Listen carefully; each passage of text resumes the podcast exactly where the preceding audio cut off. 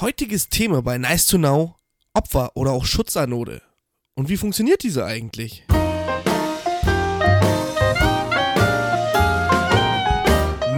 Heißt to know.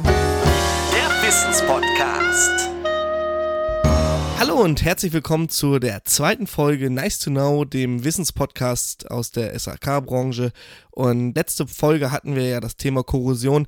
Und was wäre denn nicht passender als das Thema Opferanoden? Jeder kennt sie, jeder hatte sie schon mal in der Hand und die Kundendienstler unter uns äh, ja, wissen, wie sie funktionieren und wofür sie da sind. Dennoch wollen wir einmal darauf etwas näher eingehen und ich darf natürlich wieder meine beiden Dauergäste hier begrüßen, den Daniel und den Patrick.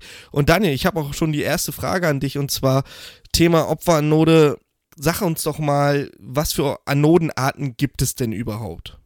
Ja, hallo Florian, schön wieder dabei zu sein. Also in erster Linie unterscheiden wir natürlich zwischen den, äh, den Stabanoden, also den Magnesiumanoden. Diese gibt es natürlich von halb Zoll bis ein, ein Viertel Zoll. Da natürlich auch wieder in verschiedenen Bauformen, je nach äh, Speichergröße. Zum Beispiel, wenn wir wenig Bauraum nach oben haben, gibt es die sogenannten Gliederanoden, welche dann natürlich leichter äh, zu ersetzen sind. Und dann gibt es natürlich die M8-Anoden, welche, welche über den äh, Potentialanschluss ähm, zu messen sind oder durchzumessen sind, um den Verschleiß festzustellen. Und zu guter Letzt gibt es natürlich die ähm, Fremdstromanoden, welche natürlich äh, auch häufig nach der ersten Anode ersetzt werden gerade wenn man ähm, ja große oder oder äh, Anlagen hat, die die im öffentlichen Raum kenne ich das halt auch viel oder oder Mietshäusern, wo wo eine Zentralheizung ist, da sind halt diese Opfernoden oder diese Fremdstromernoden häufig verbaut, da wartungsfrei. Ist ja ganz liegt der Vorteil liegt auf der Hand und ähm, haben wir auch zu Genüge. Ja, dann gibt es natürlich, äh, wie du sagtest, ja auch diese M8-Anode, das ist die mit dem kleinen M8er Gewinnebolzen dran. Da ist natürlich der große Vorteil, ich kann diese messen bei der Wartung. Ne? Also ich kann damit meinen Multimeter rangehen und messe im Mikroampere-Bereich und die Faustregel sagt, kleiner als 0,3 Mikroampere ist diese Anode zu setzen, größer als 0,3 Mikroampere kann ich sie drinnen lassen. Ich empfehle aber ab 0,7 Mikroampere die Anode zu ersetzen. Bei Magnesium-Stabanoden, also das ist eine 3 Viertel Zoll oder eine zöllige Anode, da sagt man ab 70% Verschleiß ist diese zu ersetzen. Gewartet oder inspiziert werden muss sie allerdings ein- bis zweijährig und meistens sind diese dann auch nach vier Jahren generell fällig. So, und das erstmal dazu. Ähm, wir haben ja noch gar nichts gehört, lieber Patrick. Äh, Du wolltest bestimmt auch noch was sagen. Erzähl doch mal, wie funktioniert denn so eine Magnesiumanode? Ja, ich glaube, da kommen wir wieder so ein bisschen in das Thema edel und unedle Metalle, so aus dem letzten Podcast noch ein bisschen mit rein. Erklär einmal Genau. und vor allen Dingen, warum muss ein, ein emergierter Speicher überhaupt vor Korrosion geschützt werden? Weil die Emergierung ist ja ein Schutzanstrich, oder?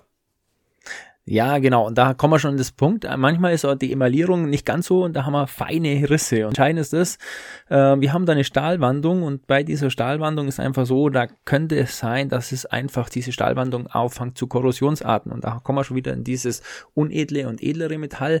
Also wie gesagt, was wir vor das letzte Mal schon hatten, an sich in diese elektrische Spannungsreihe. Und bei dieser elektrischen Spannungsreihe ist also Magnesium im ganz unteren Bereich. Also das heißt wirklich im unedlensten Bereich. Und deswegen ist diese Magnesium sozusagen die Anode wirklich relativ negativ. Und deswegen ist es super, dass man diese Magnesiumanode da haben. Das heißt, wenn wir in irgendwelchem Wasser irgendwas drin haben oder wie auch immer, bevor das den Stahl angreift, greift wie gesagt, dieses Magnesium an.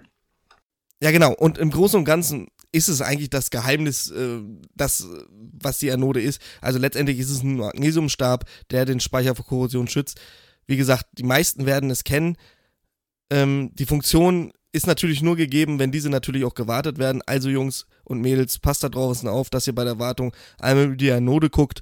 Und ähm, ja, ich würde Ich sag- sagen, ja, Genau, ich sage auch wirklich, alle fünf Jahre sollte die raus, das sollte getauscht werden.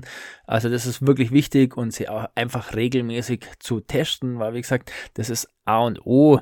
Wenn die mal raus ist, wir wissen selber, dann kann einfach es zu Störungen passieren in unserer Anlage und deswegen ist es einfach wichtig, die wirklich zu testen und notfalls auch auszutauschen.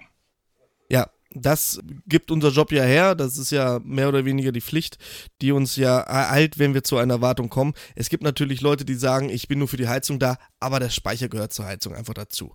So, und ähm, für die ganz Wissbegierigen unter uns gibt es natürlich auch eine DIN. Und zwar ist das die DIN EN 12828. Da könnt ihr nochmal genaueres nachlesen. Und äh, ja, ich bedanke mich bei euch beiden für diesen tollen Wissenspodcast. Mir war es natürlich wieder ein innerliches Blumenpflücken und ich Ciao. verabschiede mich für diese Folge. Und äh, ja, tschüssi. Servus.